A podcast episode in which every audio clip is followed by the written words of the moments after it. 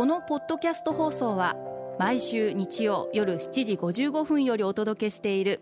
毎日に夢中感動プロデューサー小林翔一を再編集した特別版です。放送で収まりきらなかったアルビオン社長小林翔一さんが大切にしている感動のポイントをどうぞお楽しみください。アルビオンの小林翔一です。本屋さんで本を選ぶって感動じゃないですか？私は休みの日は必ず決まって本屋さんに行くようにしています。本屋さんに行ってどんな本に皆様が興味があるのかな？そんなことを知るために、えー、大体最初に文庫本のコーナーを見て、えー、そしてその後私の仕事が化粧品なもんですから、えー、女性誌のコーナーを見て、その後一般の雑誌のコーナーを見るようにしています。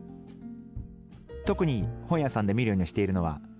お客様がどんな本を手に取っているかなそういうのを注意をして見るようにしています。本屋さんに行くというのはその時のいろんな社会の流れだったりトレンドだったり何に皆様が興味があるかだったりお客様の動きを知る一番のヒントを得られる場所だと思っています。実は本に書いてあることって基本的に過去のことが多いと思います。ですから残念ながら本を読んで未来を予測することは私は不可能だと思っています。ただ大切なことがあって歴史を学ぶということはすごく大事なことだと思っています。世の中っていうのはどこかで循環をしていると思っています。好景気なことがあれば必ずその後不景気が来る。そういった歴史を学ぶ過去の循環を学ぶそういった意味で本を読むことはすごく大事だと思っています。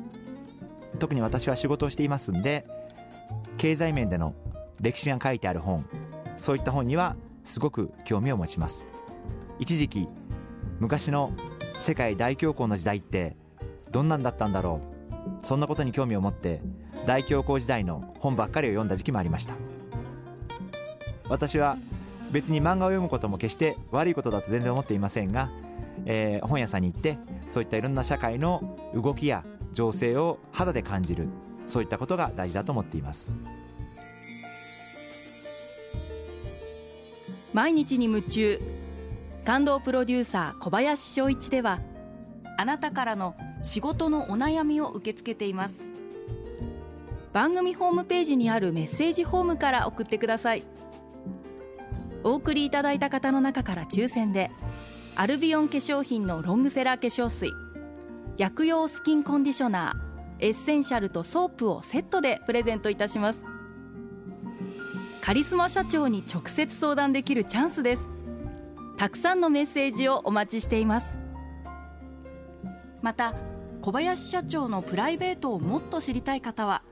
オフィシャルブログ賛否両論をチェックしてみてはいかがでしょうか。